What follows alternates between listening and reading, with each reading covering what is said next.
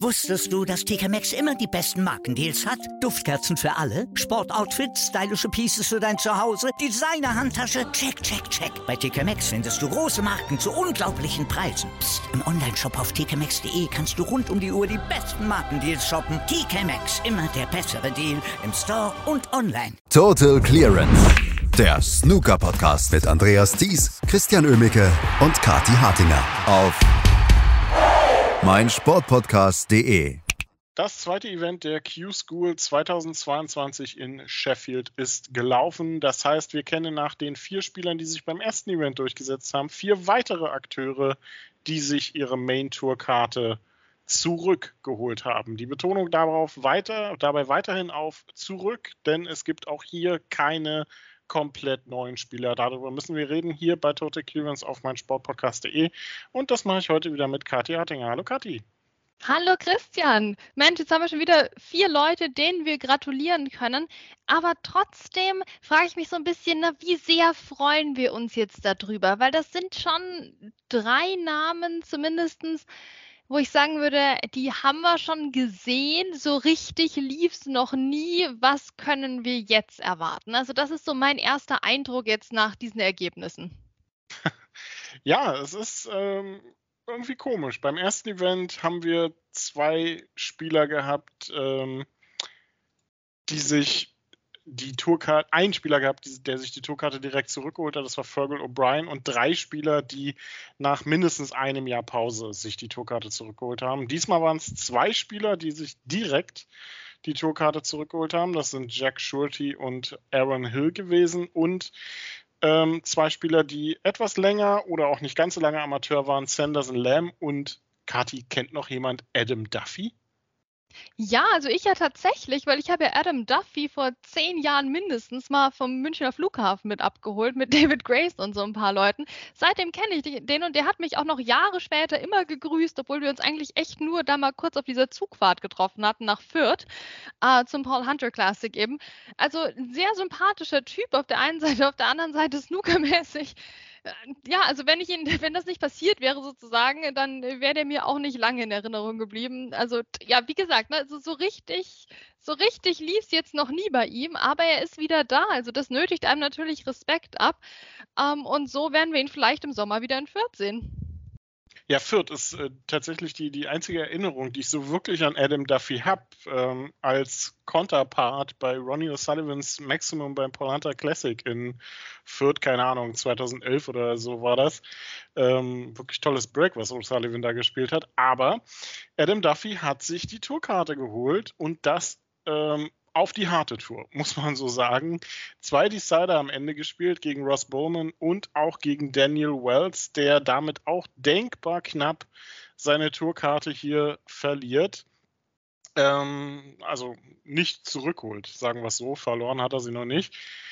Äh, beziehungsweise verloren hat er sie schon vor über einem Jahr. Aber ja, ich fasse hier irgendwie so ein bisschen es ist am Ende dann irgendwie schon verdient, wenn er, wenn man sich über die Q-School durchsetzt. Ne? Da kann man nicht so großartig meckern. Ja klar, wenn du auch hier Michael Giorgio geschlagen hast ne, in der Vorschlussrunde, obwohl der die einzigen nennenswerten Breaks gespielt hat, ne, da hast du dich schon irgendwie durchgesetzt. Das scheint auch jetzt nach den äh, Kommentaren, die man so zu dem Match hört, durchaus ein ähm, Match mit Ellenbogen auch gewesen zu sein. Ähm, aber gut, ne, wer gewinnt, gewinnt. Adam Duffy hat das gemacht und dann gegen Daniel Wells wieder äh, auch einen absoluten Sympathieträger natürlich geschlagen. Ähm, und das sehr, sehr knapp auch. Also es war ja ein Entscheidung Entscheidungsframe und ähm, Frame 6, na, 59 zu 58 für Adam Duffy. Hui, Also das war wirklich nicht leicht, wie er sich da durchkämpfen musste durch diese Q-School, aber er hat das eben geschafft und jetzt ähm, haben wir für ihn eine frische Zweijahres-Tourkarte. Ich würde jetzt echt gerne ihn eigentlich mal in der Sendung haben und bei mich würde jetzt mal interessieren, was, was für Ziele steckst du dir da? Na, du warst schon relativ lange Profi als Adam Duffy. Es hat jetzt nie so richtig was geklappt, aber trotzdem muss ja irgendwo die Motivation herkommen, jetzt es nochmal zu versuchen. Also was, was für Ziele steckst du dir da? Also die WM, WM-Titel würde ich sagen, jetzt nicht ganz realistisch, aber worauf arbeitest du hin? Und ein harter Arbeiter ist er, der Adam Duffy. Ne? Der arbeitet ja aktuell auch, hat er im Interview dann erzählt, ähm, im Baugewerbe. Also das ist jemand, der zupackt am Tisch und außerhalb und äh, der sich jetzt wieder ein ganz neues Snookerleben erspielt hat. Also wirklich Respekt davor.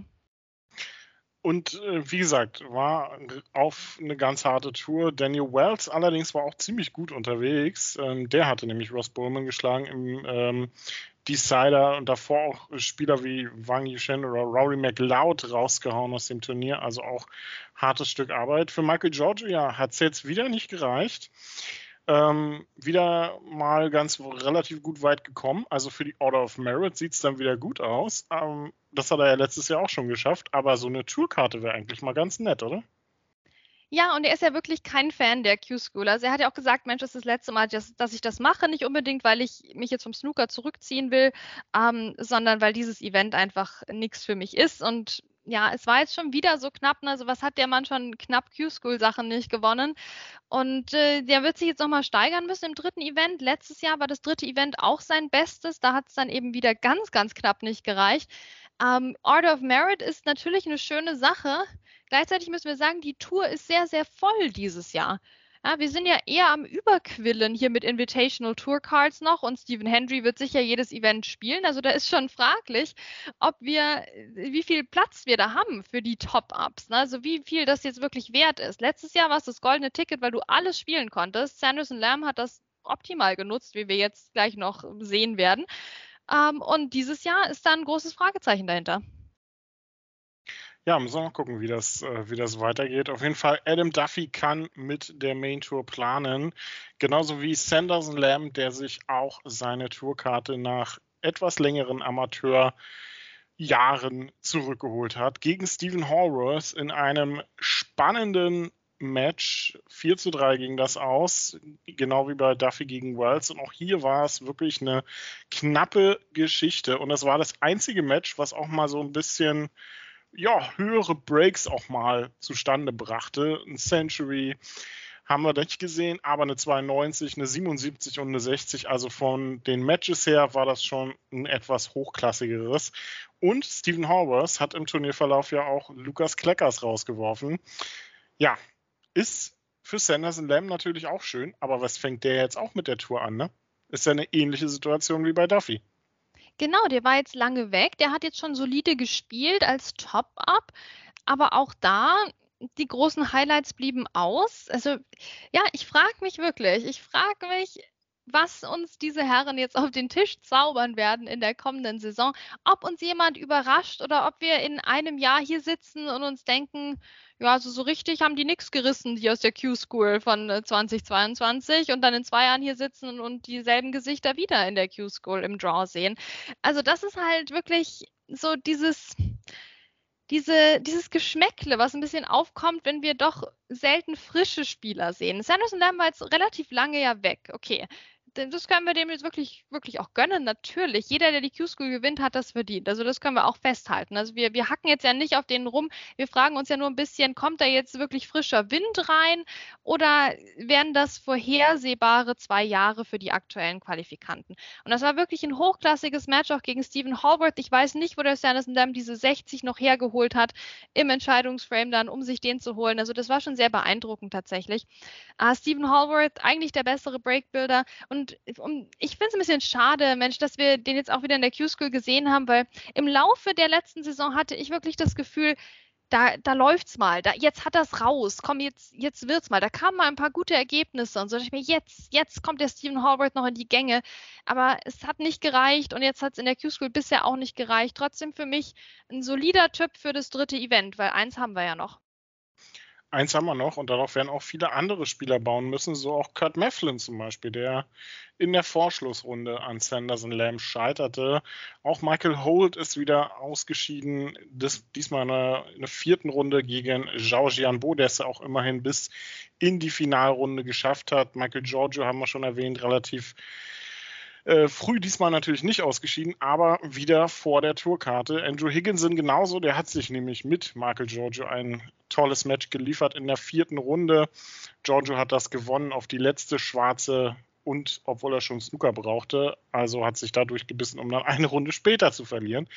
James Cahill auch ausgeschieden, an Ross Bowman gescheitert in der vierten Runde. Ähm, ja, schwieriges Pflaster, diese Q-School. Wir, wir kommen nicht umhin, es oft genug zu sagen.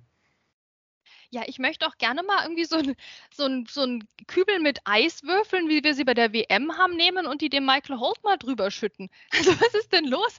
Wo ist der denn? Was macht ihr denn? Also das ist schon ein bisschen peinlich. Ne? Also ich, ich sage das selten über die Q-School, weil es halt so hart ist. Aber wo ist Michael Holt? Was macht ihr denn? Ja, Kurt Mafflin, da sind wir es ja gewohnt. Der taucht ab, dann taucht er wieder auf, dann spielt er grandios, dann spielt er wieder gar nicht. Also das ist irgendwie, da hatte man jetzt mit nichts gerechnet bei der Q-School und dafür eigentlich bisher relativ viel bekommen. Aber Michael Holt, das ist, das ist ganz seltsam, was er hier veranstaltet. Und jetzt wird es natürlich sehr, sehr knapp und sehr, sehr ähm, ja, voller Druck im dritten Event. Und da wissen wir ja, dass Michael Holt super mit umgehen kann.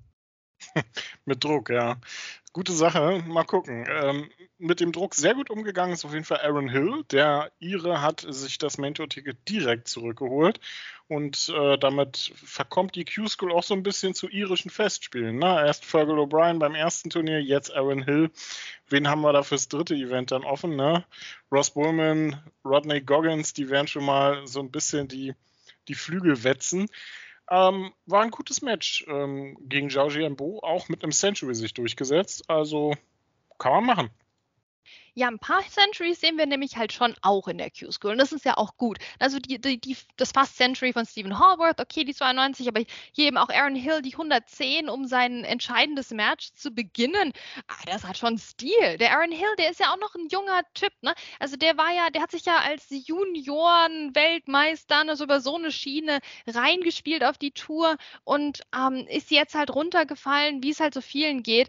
Aber da ist wirklich jemand, der noch seine ganze Karriere auch vor sich hat und jetzt direkt zurückgekommen ist. Also das zeigt schon einiges. Ähm, hat wohl auch Kontakt gehabt mit Fergal O'Brien in dieser Woche jetzt, weil Fergal war ja schon durch, der saß wahrscheinlich irgendwo am Strand ne, mit, mit einem schönen Cocktail mit Schirmchen und hat dann noch ein paar Tipps rausgehauen, die scheinen geholfen zu haben. Also eine sehr schöne Leistung wirklich von Aaron Hill hier. Ähm, also mit der Qualifikant, auf den ich mich jetzt am meisten freue aus, auf diesen, aus diesem zweiten Event. Um, ähm, und da, da geht schon noch was. Also tolle Centuries, wie gesagt, von ihm, auch Michael Georgia mit der 133 schon im Verlauf des, des Events. Also wir beschweren uns so ein bisschen immer über die letzte Runde, gerade wo es doch echt äh, ja, nicht ganz so elegant zugeht. Also wir sehen nicht Marco Fu-Style Snooker jetzt hier in der letzten Runde der Q-School, sondern eher wir zerhacken den Tisch und einer gewinnt am Schluss. Ähm, aber zwischendurch kann man durchaus auch sehen, dass die Leute das können. Sonst wäre es ja auch nicht so knapp. Ne? Das ist ja, das ist ja gutes Snooker. Das sind gute Spieler, die hier am Start sind ähm, und die sich hier diesem unglaublichen Druck auch stellen. Also ich frage mich wirklich, wie die das machen, aber sie machen es eben und am Schluss gewinnt jemand. Centuries, ja, es wären Centuries gespielt. 30 waren es beim ersten Event, 28 beim zweiten. Nach Adam Riese müssen es dann 26 beim dritten werden. So, mal sehen, ob das so kommt. Wir haben ja immer bei der Q-School ein so ein offenes Viertel, hat man so, so gefühlt ähm, immer so ein bisschen dabei. Das war beim ersten Event das dritte Viertel, wo sich ja dann Andy Lee durchgesetzt hatte. Und jetzt war es meiner Meinung nach so das zweite. Und das war eigentlich ganz schön, weil da gab es sehr abwechslungsreiche Matches. Wir haben äh, gute Spieler dabei gehabt, George Pragnell zum Beispiel, den ich sehr mag, seitdem ich ihn ähm, gesehen habe in, ähm, in Fürth. Ähm, wir haben Ben Mertens gehabt, der es geschafft hat, sich in die letzte Runde zu spielen. Und der Belgier dann wirklich nur knapp daran gescheitert ist, sich endlich für die Qs, äh, für die, für die Main Tour zu qualifizieren.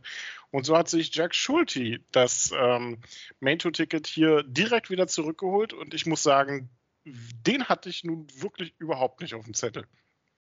Nee, und mit Recht, mit Recht. Also der sagt Shirty, das ist so eine richtig schöne Q-School-Überraschung. Klar, auch er eben jemand, der jetzt gerade erst Profi war, nicht, da ist nicht viel passiert. Ähm, jetzt ist er zurück, aber der hatte so eine, so was Erfrischendes wirklich in, in dieser Q-School, in dem Event. Ich, ich äh, hatte das Gefühl, Mensch, der hat gesehen, da ist, da geht was, da ist irgendwie so ein kleiner offener Weg und dann ist er einfach durchmarschiert. Und ähm, das war auch ein interessantes Viertelfinale hier, so eine interessante entscheidende Runde gegen Ben Mertens, weil das ging mal relativ schnell. Wir sehen ja durchaus gerne mal die drei vorne bei der durchschnittlichen Stoßzeit. Ne? Manchmal sogar sind wir über 40 Sekunden, wenn Rod Lawler oder so spielt. Aber der ist ja jetzt durch. Wunderbar.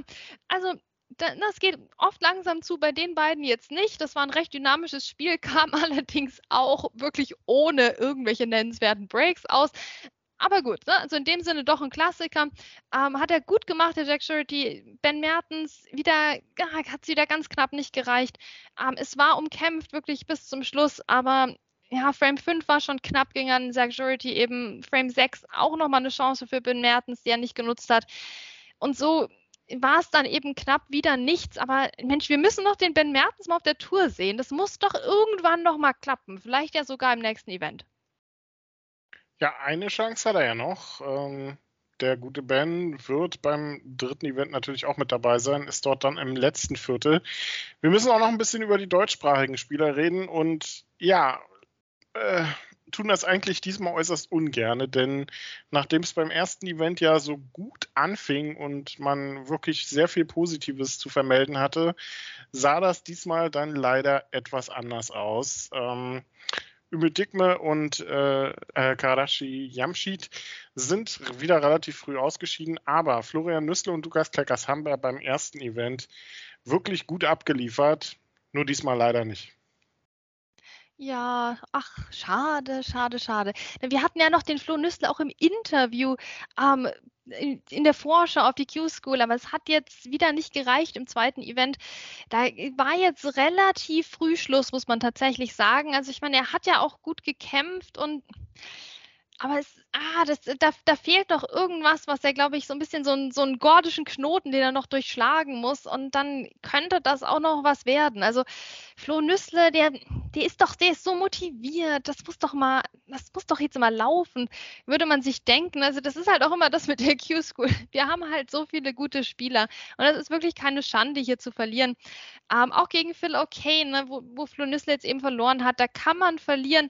Jetzt hätte ich mir gewünscht, dass ein paar mehr Breaks vom Flo noch kommen, aber wie gesagt, er, er kann das und er hat hoffentlich jetzt nicht sein Selbstvertrauen verloren, sondern geht nochmal gestärkt und vielleicht sogar auch befreit in diese letzte Chance rein, ähm, weil er hat ja auch die Rückendeckung vom Verband, von, von den vielen deutschsprachigen Snooker-Fans auch in Deutschland und natürlich in Österreich vor allem auch. Und da, ja, also ich wünsche ihm einfach diesen, diesen Rückenwind, den er vielleicht einfach nur ein bisschen bräuchte für einen kleinen Anstupser und dann, dann kommt der Lauf bei Flo Nüssle. Bei Lukas Kleckers ist ja, der, ich meine, der war ja so lange Profi, ist Q-School erfahren auch, aber es hat jetzt auch wieder nicht so richtig geklappt. Ne? Also Christian, woran denkst du, liegt das? Ja, hartes Pflaster, die, die Q-School, glaube ich. Man kann es nicht oft genug sagen. Also, Lukas hat eigentlich ganz okay gespielt. Ähm, gegen Ross Muir ein hartes Match überstanden, nachdem er sich in seinem ersten Jahr wieder relativ klar durchgesetzt hat. Ähm, Ross Muir hat sehr gut dagegen, also sehr gut dagegen gehalten, hat auch 2-1 geführt und Lukas hat sich das dann sehr gut noch geholt, die letzten drei Frames in Folge. Auch die Breaks kamen dann. Und gegen Stephen Horvath ist er glaube ich, mit einem Fehlstart ins Match reingegangen und das war dann auch schon so ein bisschen der Knackpunkt. 0-2 hinten gelegen, sich dann zwar sehr gut zurückgekämpft, aber in den letzten zwei Frames dann auch wieder die Chancen nicht gut genug genutzt. Und das kann man sich dann eben über Best of Seven nicht so leicht erlauben. Da verliert man so ein Match dann eben mal relativ schnell. Aber Stephen Horbers ja auch gut unterwegs gewesen, wie wir gesehen haben, auch nur denkbar knapp an der Tourkarte gescheitert. Ja, Kadi, und jetzt haben wir den maximalen Druck dann fürs dritte Event. Ne? Da muss die Tourkarte her. Ansonsten können wir uns dann mit dem Gedanken anfreunden, dass wir zum ersten Mal seit 2016, 2017 keinen deutschen Spieler auf der Tour haben. Ja, und ehrlich gesagt, Christian, jetzt wo du das so sagst, denke ich mir auch, Mensch, wie schön, dass wir so lange deutschsprachige Spieler auf der Tour hatten. Und zwar welche, die auch mal Matches gewonnen haben, auch gegen gute Spieler. Ja, nicht in der Frequenz, die wir uns gewünscht hätten. Und es hat oft auch gehapert an den Matches gegen äh, ungefähr gleich gerankte Spieler. Ähm, das ist denen ja letztlich zum Verhängnis geworden. Und deswegen, also erstmal jetzt kurz auch im Moment der Freude. Mensch, wir, wir reden hier über eine Statistik, die jetzt schon echt lange läuft. Die Zeit ist schnell vergangen. Wir hatten viel Spaß, wir haben viel mitgezittert und werden das natürlich im dritten Event auch machen. Und ich bin ganz ehrlich, ich habe mich noch nicht getraut, auf den Draw zu schauen für die. Ich, ich lebe noch so in dieser Traumwelt, wo sich alle, wo sich alle qualifizieren können im dritten Event, weil sie nie gegeneinander spielen werden. Ähm, also mit verbundenen Augen gucke ich dieses letzte Q-School-Event. Ja, was sagen wir zu den Chancen? Ne? Man, man kann es einfach nicht wissen. Das haben wir jetzt gesehen bei Zach Surety, wir haben es gesehen ähm, im ersten Event auch schon. Wir haben aber auch gesehen, es ist beinhart. Es ist beinhart. Ähm, ja, Lukas Kleckers ist im Draw in, in, in der oberen Hälfte, zusammen mit äh, Ümit Digme übrigens.